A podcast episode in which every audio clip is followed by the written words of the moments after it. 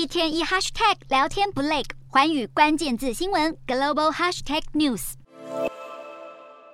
中共二十大迈入尾声，北京当地时间二十日举行以外交为主题的二十大记者会，由中国外交部副部长马朝旭与中共中央对外联络部副部长沈贝利主持。两人首先向各国媒体语带自信地细述十年来的外交事迹，用意明显是冲着台湾、香港与新疆而来。种种被国际社会批评是战狼外交的行径，却被马朝旭赞扬为所谓的中国外交斗争成果。除了严厉批评西方干涉中国内政，马朝旭与沈贝利两人在答复记者问题时，刻意不给欧美媒体面子，整场记者会一共开放十个提问，只有两家外媒获得发问机会，分别是叙利亚与印尼的媒体，其余的美、欧、日、韩以及台湾媒体的提问申请一律不给予获准，让外国记者纷纷质疑：这真的是国际记者会吗？根据马朝旭会中声明，再加上给予记者的答复，暗示着尽管中国被美国列为头号竞争对手，更被西方国家联合抵抗，也要继续以激进的手段扩张外交影响力。中国外交部在二十大记者会期间不断宣扬外交事迹，并解说未来政策方向之际，不难发现社会主义意味浓厚的斗争，恐怕依旧会是接下来五年的中国外交特色。